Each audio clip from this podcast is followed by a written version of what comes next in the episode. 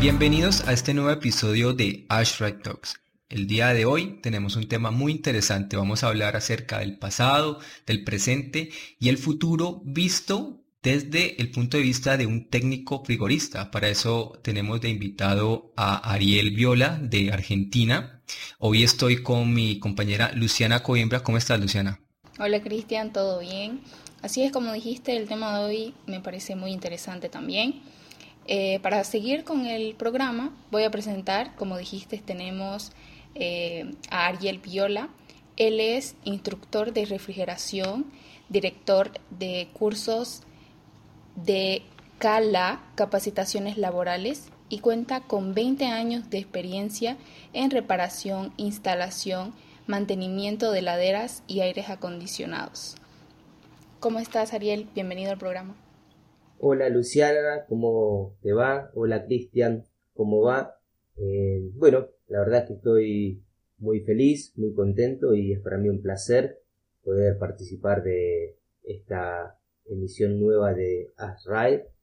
y bueno, acá viendo qué podemos eh, aportar, siempre colaborando para enriquecer a los técnicos de este hermoso oficio que es la refrigeración. Bueno, Muchísimas gracias por estar con nosotros. Para abrir el programa, me parece que es importante algo básico que, debemos saber. Eh, ¿Cuáles son los conocimientos y la formación básica de un técnico frigorista? los conocimientos y la formación básica de un técnico.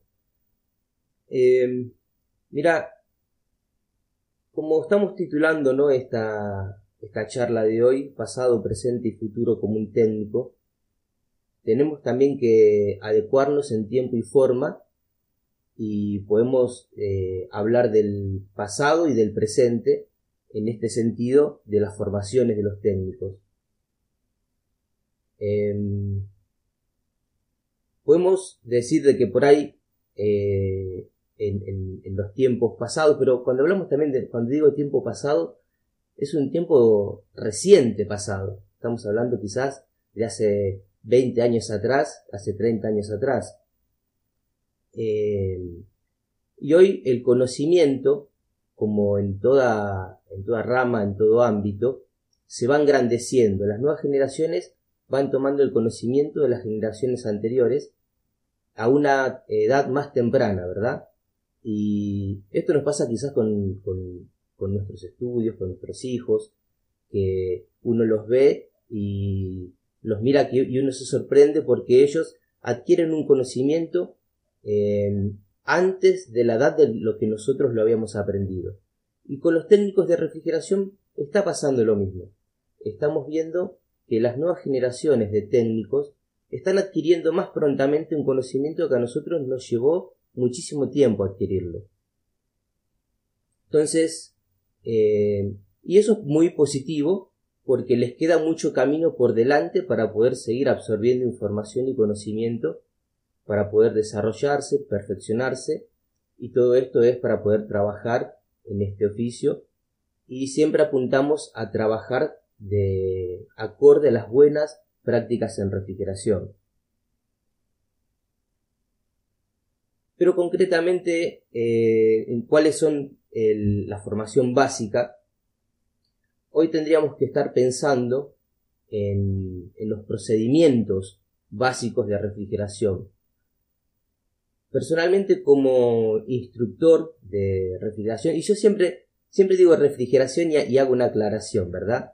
Porque solemos catalogar este oficio en aire acondicionado, en refrigeración, y se entiende por refrigeración quizás comercial y doméstica, refrigeración industrial, aire automotor, pero cuando uno eh, toma conciencia de que el principio de funcionamiento termodinámico de los sistemas de refrigeración son todos el mismo, es absorber calor, eh, trasladarlo y expulsarlo en otro lugar, la refrigeración para mí personalmente es toda igual. Y cuando digo refrigeración digo y hago referencia a todas las aplicaciones de la refrigeración. Eh, comercialmente, eh, lo hemos dividido para poder distinguirnos entre nosotros aquellos que se especializan en aire acondicionado, otros en refrigeración doméstica, otros quizás en refrigeración industrial, en grandes equipamientos frigoríficos. Como instructor estoy eh, directamente eh, en contacto con, yo lo llamo el grueso de la refrigeración, aunque si uno empieza a ver quizás números industrializados no es el grueso, pero sí es el grueso en volumen de técnicos, o, o quizás que no son técnicos, pero son personas eh, frigoristas que hacen reparación de los equipamientos domésticos y comerciales de bajas potencias, que son muchísimos, ¿verdad? En, en Latinoamérica y en el mundo. Este, entonces, la formación de estos, de estos muchachos que emprenden este, este oficio, hoy en día tiene que ser eh, muy específica. Y cuando hablamos del pasado, del presente y del futuro del oficio, tenemos que tratar de mirar al presente, perdón, mirar al futuro, estando en el presente, pero sin dejar de tener en cuenta el pasado. ¿Por qué digo esto? Porque aquellos que no se, eh, aquellas instituciones, yo personalmente soy director de curso de Cala Capacitaciones Laborales, y nosotros miramos hacia el futuro pero con un espejo retrovisor siempre viendo de dónde venimos. Y como experiencia me ha tocado eh, dar capacitaciones eh, en, otros lugares en donde se quedan mirando el retrovisor y las enseñanzas y las capacitaciones están eh, desactualizadas en cuanto a lo que hoy tenemos en el oficio. Y después ese, ese muchacho que va a aprender a un lugar y no se lo instruye con eh, las cosas actuales de este oficio, los refrigerantes modernos, las herramientas modernas, los procedimientos, que aunque los procedimientos y los, y los refrigerantes ya están hace muchísimo tiempo, como no se utilizaban comúnmente, eh, o, no se utilizaban porque quizás no se quería o no se podía, no se les enseña y ese muchacho después tiene que volver a aprender el oficio. Yo personalmente aprendí dos veces el oficio. Lo aprendí y como lo había aprendido mal, después lo tuve que volver a aprender. Entonces, el, el trato como instructor de refrigeración de enseñarles de la mejor manera para darles las herramientas intelectuales para que se puedan desempeñar hoy y mañana. Pero ¿no crees que hay unos conceptos básicos que a partir de, los mismos podemos eh, defendernos afuera y, en los cuales son esenciales para la formación de estos técnicos? Sí, por supuesto, los principios básicos o los conceptos básicos son esenciales para poder emprender este oficio. Em, tenemos que, hacernos en, tiempo y lugar. Eh, tiempo actual y lugar a América, Latinoamérica. Y yo veo que hay una, diferencia muy grande en profesionalismo cuando hablamos de eh, refrigeración o del oficio de frigorista en cuanto a em, un nivel muy, eh, muy profesional en grandes máquinas, en grandes maquinarias, en industrias, y un nivel muy poco profesional cuando hablamos de refrigeración doméstica y comercial de baja potencia. Este, entonces, esa, esa, esa diferencia yo la veo también quizás por eh, la falta de instrucción ¿no? en, en, los, en los técnicos que emprenden el trabajo de arreglar una heladera doméstica en la casa de una señora, el almacén de la esquina la carnicería de mitad de cuadra que no le anda la heladera. Entonces, en ese sentido, este, tenemos que ser conscientes de que ese, ese grueso de técnicos que están trabajando en, la pequeña industria que es la domiciliaria, eh, están trabajando eh, eh, o estaban trabajando en algún, en algún punto no muy profesionalmente y hoy en día estamos viendo un vuelco de eso. Claro, yo quería preguntarte ¿Qué, evolución has visto? Y ya nos has hablado un poco acerca del pasado y cómo las nuevas generaciones van aprendiendo cada vez más pronto, digamos, de, esta experiencia de, los técnicos de, estas últimas décadas. Pero, ¿cuáles han sido los mayores cambios en cuanto a, tiempo y a técnica de, de, los últimos años? Mira, eh, antes mencionábamos, ¿no? De que tenemos que hacernos en tiempo y lugar y tiempo actual, pero sin mirar al pasado, sin, dejar de mirar el pasado y lugar eh, América, Latinoamérica. Y la evolución de este oficio ha sido grande. Ha sido, hemos tenido cambios, este, que aquellos que no se han preparado, aquellos que no se han capacitado para entrar en esos en, estos cambios que han sucedido a lo largo de décadas, este, han quedado en la historia, ¿verdad? Y yo digo que son cambios este, totalmente drásticos que marcaron, marcan y van a marcar en este oficio a quienes trabajan y, viven de este oficio. Y podemos hablar concretamente de los cambios a partir del descubrimiento de la disminución de la capa de ozono por culpa de, de los gases explorados. A partir de ese momento, a nivel mundial a través de los protocolos de, Montreal, de Kioto y otros tratados este, que empezaron a regular, la, entre otras cosas, eh, la liberación de refrigerante, vimos cambios en este oficio. Y yo me acuerdo, yo como hace 19, 20, quizás un poquito más, 20 y pico de años que me dedico al oficio, viví parte de esos cambios. Eh, de los 90 a lo, de, los años 90 a los años 2000, 2000 y pico, empezamos a dejar de ver el refrigerante 12 y empezar a ver el refrigerante 134. De los años 2010, en 2005, 2010 en adelante, empezamos a tener este, nuevas tecnologías electrónicas. Pero digo nuevas en el oficio, no digo nuevas tecnologías, porque la electrónica y los gases estuvieron siempre. Pero directamente en el técnico de domiciliario, nosotros empezamos a ver que las heladeras domésticas ya dejaban de ser una heladera eh, por convección natural y empezaban a ser heladeras por convección forzadas y controladas electrónicamente, o sea, las heladeras no frost, digamos, ¿no?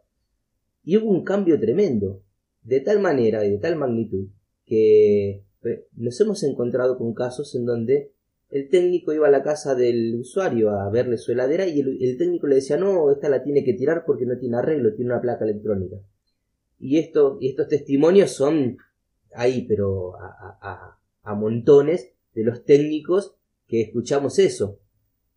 Y esos, esos cambios, eh, hay, como estos técnicos que quizás se quedaron en los años 80, 90, no supieron visualizar eh, la evolución del oficio, hoy también nos pasa.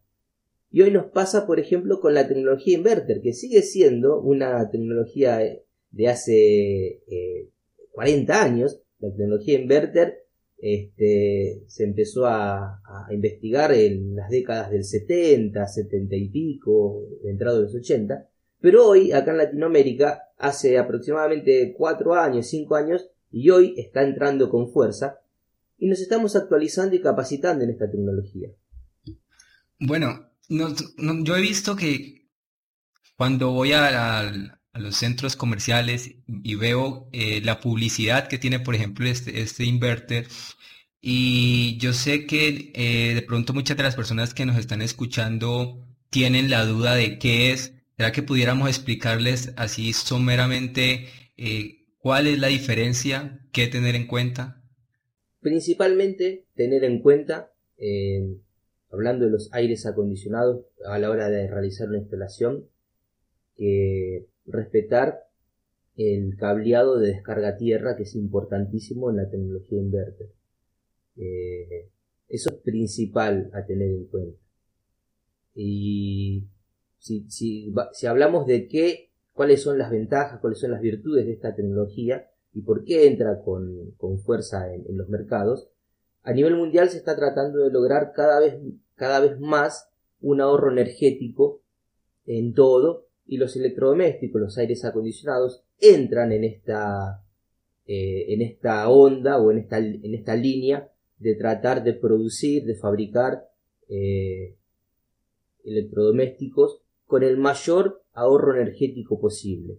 La tecnología inverter nos permite poder tener eh, a futuro, digo a futuro, en el futuro de esa de operación de esa máquina, un ahorro energético que dependiendo de qué sistema hablemos se, puede lograr un 30, 40, 50% de ahorro energético comparado con, eh, por ejemplo, un aire acondicionado on-off contra un aire acondicionado inverter.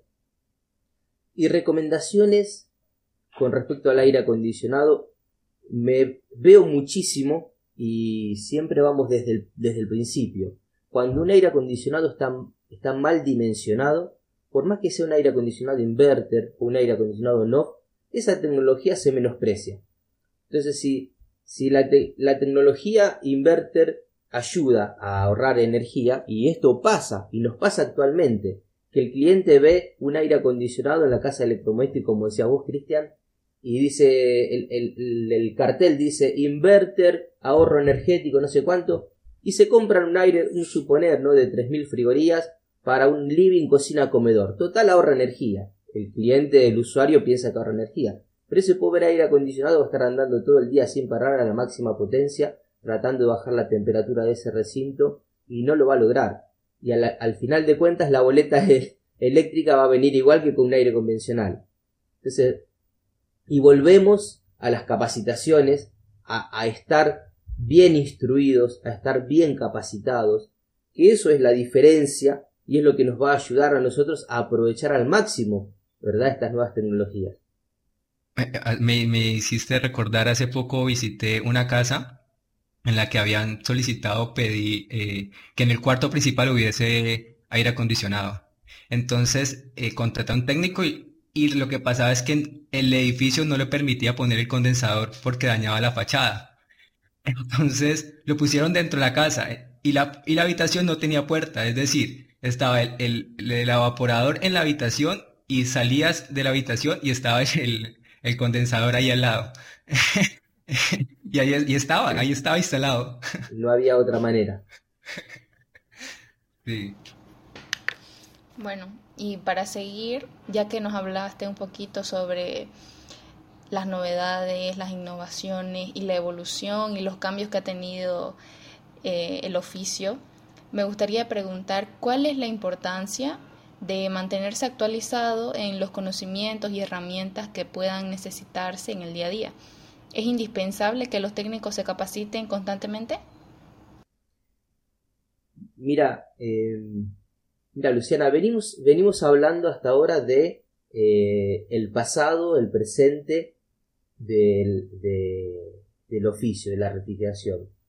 Y si uno mira para atrás y empieza a ver la evolución del oficio, cómo han cambiado los gases refrigerantes, cómo han cambiado los motocompresores, cómo ha cambiado la tecnología de los motocompresores en cuanto a el rendimiento energético que acabamos de nombrar, la tecnología inverter.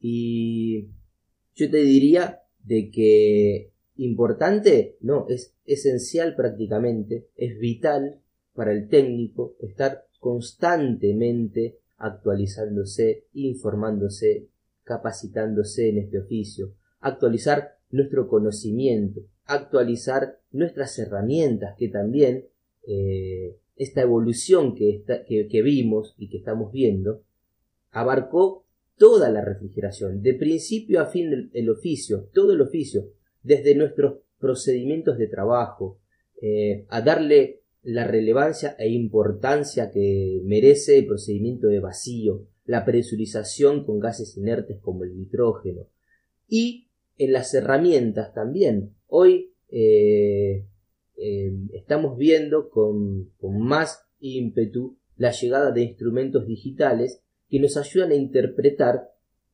y a visualizar y a concientizarnos mucho mejor lo que está sucediendo dentro de un equipo que antes con los instrumentos de aguja, ¿verdad? Por ejemplo, un, vacúometro digital hoy nos eh, muestra realmente cuál es el nivel de vacío que nosotros estamos realizando Y hasta hace 5 años atrás, 10 años atrás, al no poseer un instrumento adecuado para ver el nivel de vacío, no, que, no porque no existía, sino porque no estaba al alcance de el técnico común y corriente que repara una heladera, instala un aire acondicionado.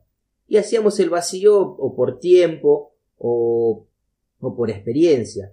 Pero la actualización es fundamental. Si no nos actualizamos, no vamos a estar preparados para lo que viene a futuro.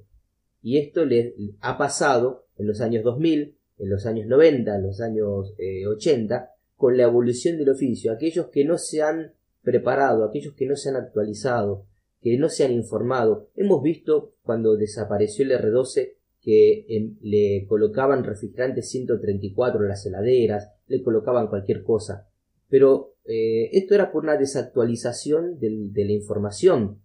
Y, por lo general, cuando en ese momento lo hacían, el técnico uno le, le, comentaba, no, pero tenés que ponerle el reemplazo que va. No, pero yo la dejo funcionando, la toco, te decían, la toco y enfría. Después al tiempo esa heladera dejaba de funcionar por una incompatibilidad entre el aceite y el refrigerante, por esa mixibilidad que tienen que tener. Y es importantísimo actualizarse. Si no nos actualizamos, vamos a estar trabajando eh, aparentemente bien, pero el resultado a futuro de esa reparación, de esa instalación, no va a ser el óptimo y no va a ser el, esperado. Entonces, nuestra actualización tiene que ser constante y a cada momento. Y, y encima son tan sutiles los cambios. No son, son bruscos en tiempo, porque en cinco años el oficio te cambia. Por ejemplo, yo me acuerdo acá en la Argentina, en el 2013, empezaron a aparecer los aires acondicionados con 410, con 410 no sabíamos nada del refrigerante 410 y de un día para el otro uno fue a instalar un aire acondicionado y se encontró con ese gas. ¿Y, qué hacemos? Y bueno, ahí empezamos a tratar de, averiguar. Pero hay otros cambios que son sutiles y que vienen pronunciándose. Hoy, con el acceso a, la información a nivel mundial, sabemos lo que pasa en Europa, sabemos lo que pasa en Asia, sabemos lo que pasa en Norteamérica, y ya sabemos que eso en algún momento nos va a llegar acá a Sudamérica, a Argentina, a Perú, a Bolivia, a, México, a Brasil. A la larga o a la corta nos va a llegar toda esa tecnología o, todo, ese, todo ese cambio y no podemos decir que no sabíamos hoy. Hoy sí tenemos que, que, estar preparados y las herramientas que tenemos son fantásticas para poder averiguar, informarse. No es como antes uno antes para capacitarse, hablábamos antes ¿no? de, cómo se capacitaba, uno antes se capacitaba o por eh, un conocido que hacía el oficio y le enseñaba, o un instituto que le enseñaba, o los libros que uno leía. Hoy tenemos... Y, haciendo daños y, también, equivocándose. Exactamente. Hoy tenemos una, una, información prácticamente infinita que la, la sacamos de Internet y tenemos que saber aprovechar esa información. Entonces, eh, los técnicos actuales nos llevan muchísima ventaja a los que a los que somos por ahí de hace 20 años atrás y ni hablar de los que son de hace 30 años atrás y de 40 años atrás que hay muchísimos técnicos ¿no? Con esa experiencia. Los técnicos actuales tienen muchísima ventaja. Tienen al alcance de la mano en un, en un teléfono inteligente toda la información que a nosotros nos eh, ocupó años y años de experiencia poder adquirirla. Claro, ¿y cuáles son entonces los medios que tiene, las formas que, tiene un técnico actualmente para, para mantenerse al día y mantenerse informado? Actualmente, bueno, como recién mencionábamos, eh, a través de Internet tenemos eh, el mayor flujo de información, pero también debemos de ser conscientes de que, como pasa en, todo ámbito, en todo oficio, en todas cosas, tenemos información que es positiva información que no es positiva o que no nos va a ser de beneficio este, para nutrirnos de un, de un buen conocimiento. Eh, uno quizás eh, le da la nostalgia de los libros, de los informes de, de antes, pero hay que reconocer que hoy la mayoría de las empresas, de los eh, fabricantes, tienen su información al alcance del técnico a través de Internet. Y hoy, ¿dónde podemos conseguir o de qué manera nos podemos nutrir? Yo te diría de que sí es, sigue siendo importantísimo las capacitaciones presenciales. porque más allá de que podamos adquirir un conocimiento y venimos de tener una, una época eh, muy, muy dura en cuanto a la presencialidad para poder adquirir un conocimiento y capacitarse, eh, es necesaria la presencialidad para poder estar en contacto con el herramental, con el equipamiento. Pero hay que hacerle caso eh, a los informes técnicos, a los fabricantes de los componentes. Hoy en día un, un fabricante de un aire acondicionado, un, eh, fabricante de un refrigerante, eh, fabricantes de componentes, válvulas de expansión, ellos les interesa muchísimo que su público esté, que esté nutrido en cómo instalar, mantener, reparar reemplazar sus componentes. Y ellos nos otorgan capacitaciones que, incluso son gratuitas y, si uno medianamente este, tiene un, poquito de suspicacia, enseguida empieza a averiguar y ve que, que tal empresa da una capacitación de esto y tal empresa da una capacitación de otro.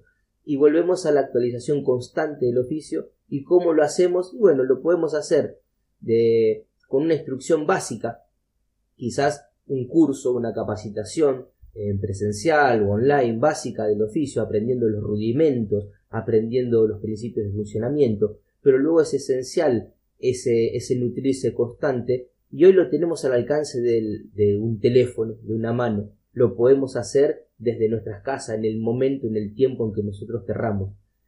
Y eso es, es maravilloso y yo esto se lo transmito siempre a los estudiantes y les, les decimos, todos los que nos dedicamos a la instrucción, hacemos mención a esto. Nosotros antes cuando teníamos un problema no lo podíamos resolver en el momento. Hoy los muchachos se encuentran enfrente de un equipo, tienen un problema, tienen el grupo de WhatsApp, tienen este, videos y tutoriales, uno sube videos y tutoriales también para ayudar a los muchachos. La información la tenemos prácticamente instantáneamente al alcance de la mano. Y aprovechando de su experiencia como instructor, eh, ¿cuál es su visión hacia el futuro para el oficio de un técnico frigorista? ¿Qué expectativa tiene para los próximos años? Y también, ¿qué les recomienda a los técnicos que tal vez nos están escuchando en este episodio?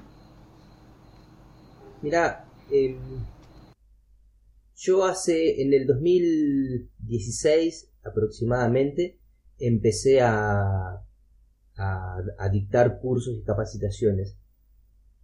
Y cuando empecé a dictar cursos eh, me di cuenta de que eh, estábamos muy eh, trabajando muy mal en este oficio.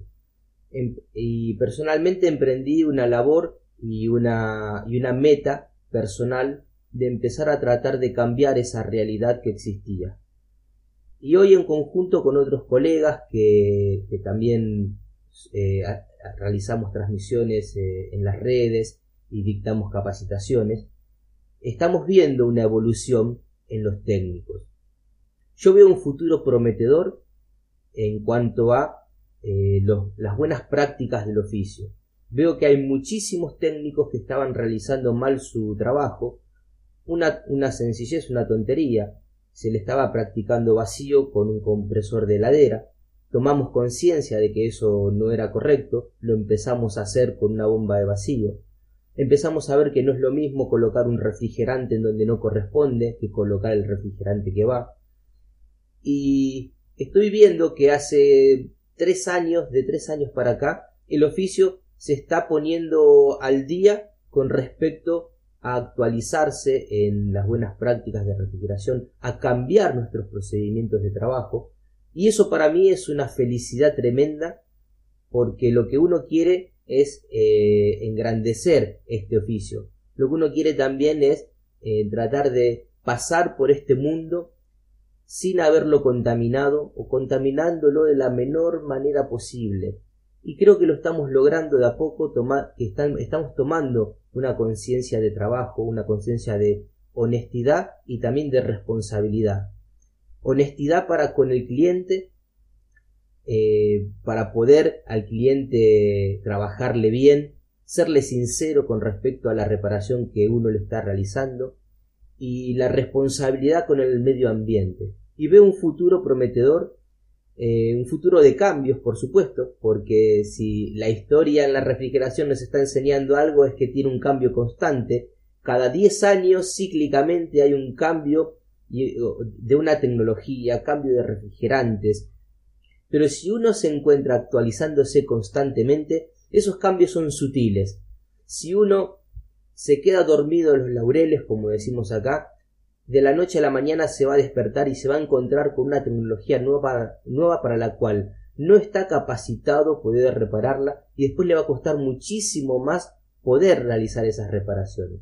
Así que yo veo un futuro prometedor para Latinoamérica en, el orden de que actualmente estamos tomando conciencia de trabajo y conciencia ecológica o medioambiental eh, que es la finalidad personal que yo tengo con respecto a las enseñanzas que damos.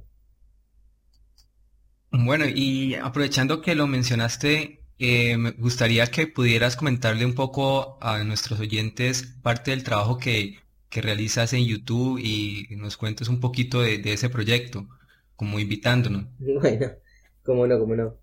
Yo tengo un canal en YouTube, el canal se llama Ariel Viola, en el cual eh, subo videos acerca de distintos temas de refrigeración.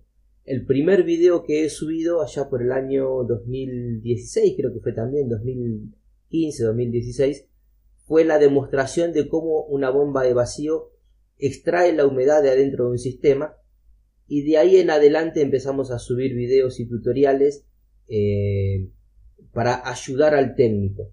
Siempre tratamos de aconsejarlos de la mejor manera posible y en ese sentido a veces nos hemos, nos hemos ganado algún que otro eh, disgusto o, enojón o enojo por parte de algún público que está un poco arraigado a las viejas costumbres de la refrigeración. He sido un poco áspero a veces, a veces con respecto y a, a los procedimientos. Yo, yo soy tajante cuando decimos que la bomba de vacío es lo único que sirve porque es lo único que sirve. Y en Latinoamérica hay un, hay un grupo que todavía sigue arraigado a hacer eh, vacío con otro tipo de artilugios, los cuales está comprobadísimo que no son efectivos, pero eh, es una lucha, pero también, como decíamos antes, eh, vemos una evolución.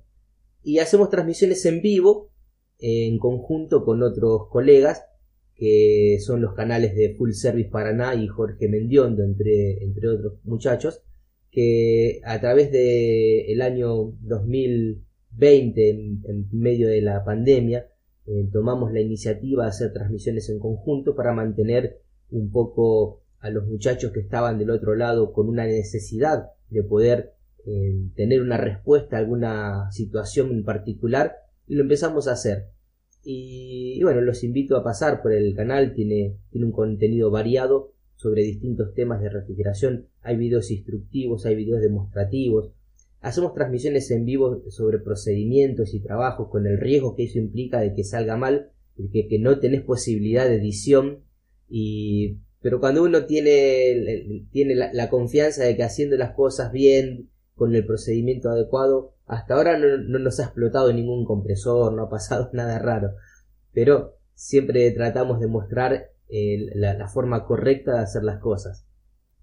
Bueno, ahora para cerrar el programa hemos incluido una nueva sección en, nuestros episodios y es la pregunta, ¿cuál ha sido tu peor experiencia a lo largo de la carrera?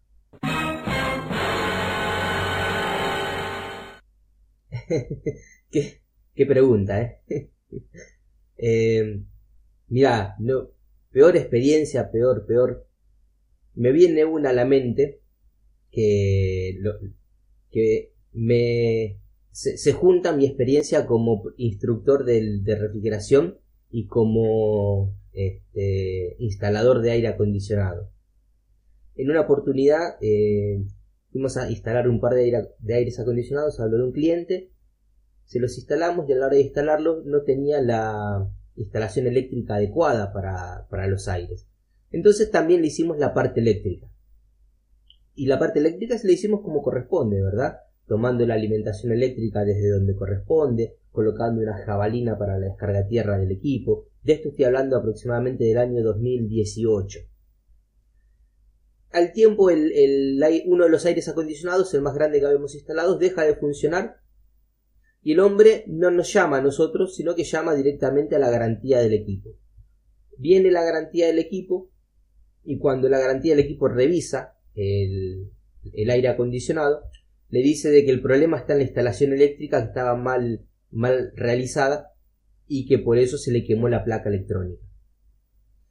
A lo cual nosotros en ese, en ese momento el, hombre nos llama y vamos urgente a ver qué pasó.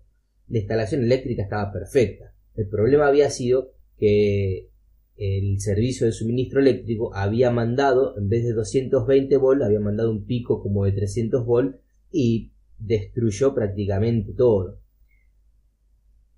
Eh, entonces al cliente se le, se le explica esto, acepta que nos llevemos la placa electrónica para ver si la podíamos reparar cuando la traigo, traigo la placa electrónica y le paso los presupuestos, el cliente dice, no, no, no, me parece muy caro, porque aparentemente allá había, había pedido presupuesto por otros lugares. Le pareció muy caro, me dice, ya la voy a buscar. Bueno, no la vino a buscar. ¿Y por qué digo que es una doble experiencia como instructor de refrigeración y como técnico también?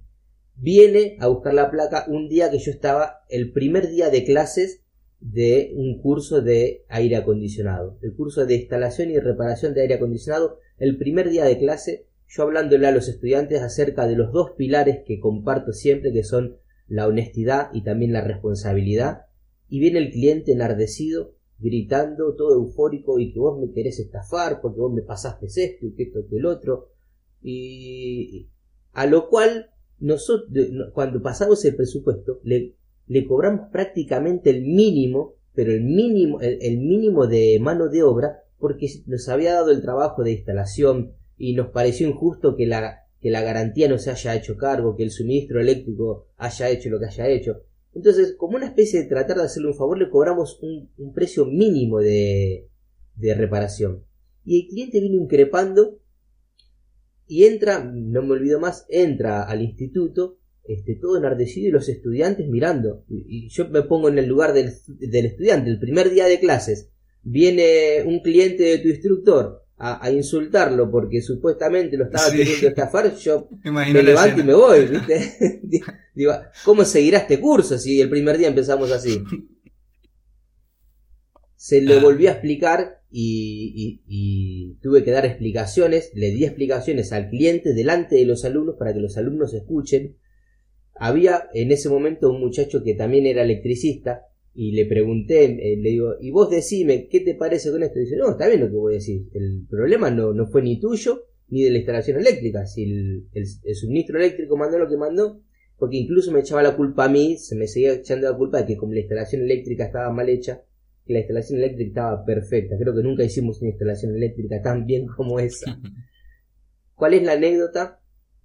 Al otro día el, hombre viene a buscar la placa porque no la tenía en el momento, eh, la tenía en el taller, la tenía que ir a buscar y yo estaba en curso. Viene al otro día a buscar la placa y me pidió por favor disculpas, me pedía Ariel, la verdad te digo, yo ayer se ve que después se puso a averiguar los precios de las reparaciones que salían y eh, era prácticamente el doble lo que se tendría que haber cobrado y le cobramos la mitad, le cobramos los materiales, pero era nada lo que le íbamos a cobrar por favor, me dice Ariel, te pido disculpas, por favor, este, la verdad que ayer estuve mal, em, em, no era lo que yo, lo que yo pensaba, te pido que vengas y hagas el trabajo. Y le dije, la verdad es que el trabajo no te lo voy a hacer.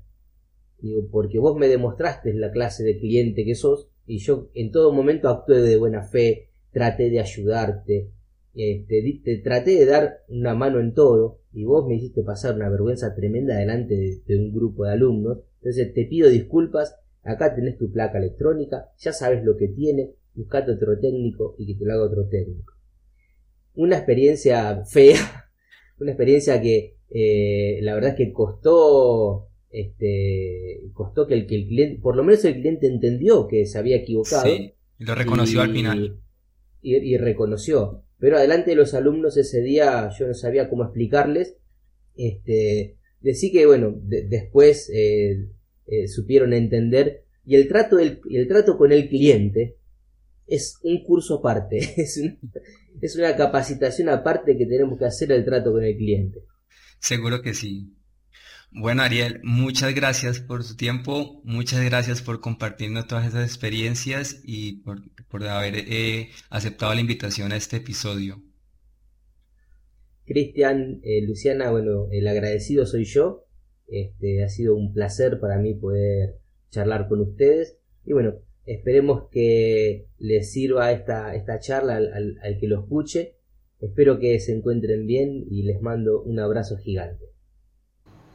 Bueno, muchísimas gracias Cristian, muchísimas gracias Ariel y también muchísimas gracias a nuestros oyentes por escucharnos un episodio más y espérennos para el siguiente.